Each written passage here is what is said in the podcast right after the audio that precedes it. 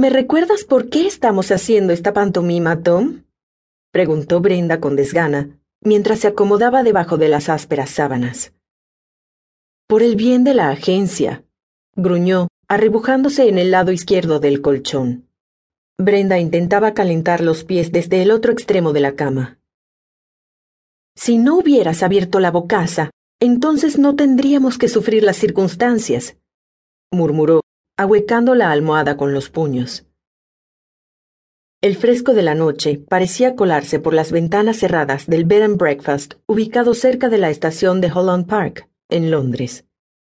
El invierno prometía hacer gala a su fama de inclemente clima británico. Espero que no ronques, Brie, le dijo con el apelativo cariñoso con que solían llamarla.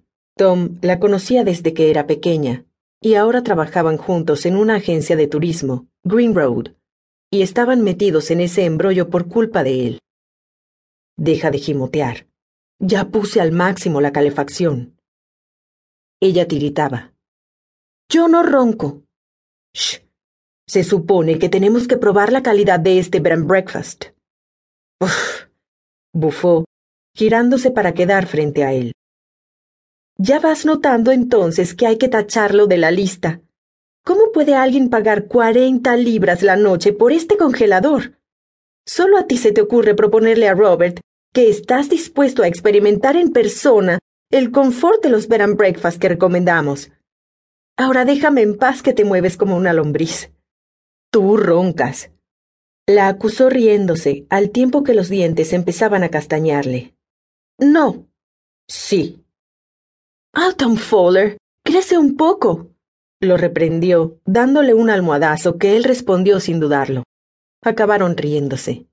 Punto número uno.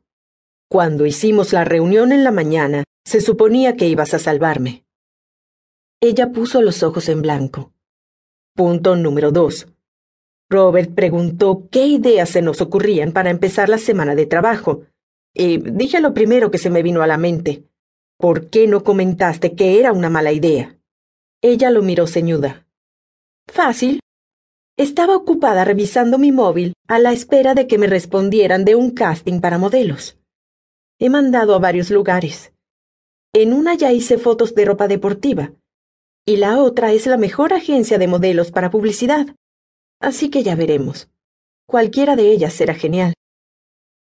Tom la observó pensativo. ¿Ahora vas a ser modelo? A Brenda, los dioses la obsequiaron con una belleza excepcional. El cabello rubio lustroso era una cascada de ondas por debajo de los hombros. Sus ojos verdes refulgían al sonreír. Del cuerpo ni hablar. Era perfecto. Además, se movía con gracia innata al caminar. Si realmente le interesara el modelaje, tendría millones.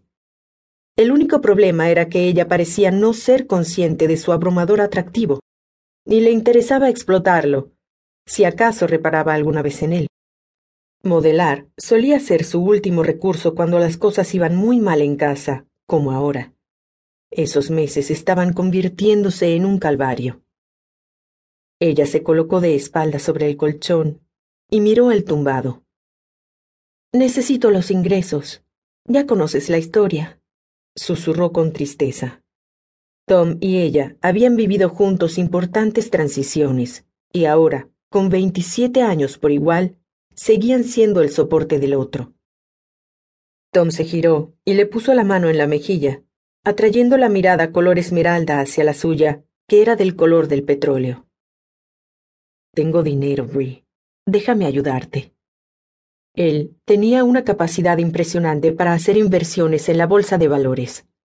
A eso le sumaba los diversos negocios que poseía, y el resultado era un chico joven, millonario, cuya lucha por el respeto de los derechos humanos también ocupaba gran parte de su tiempo. Bree suspiró.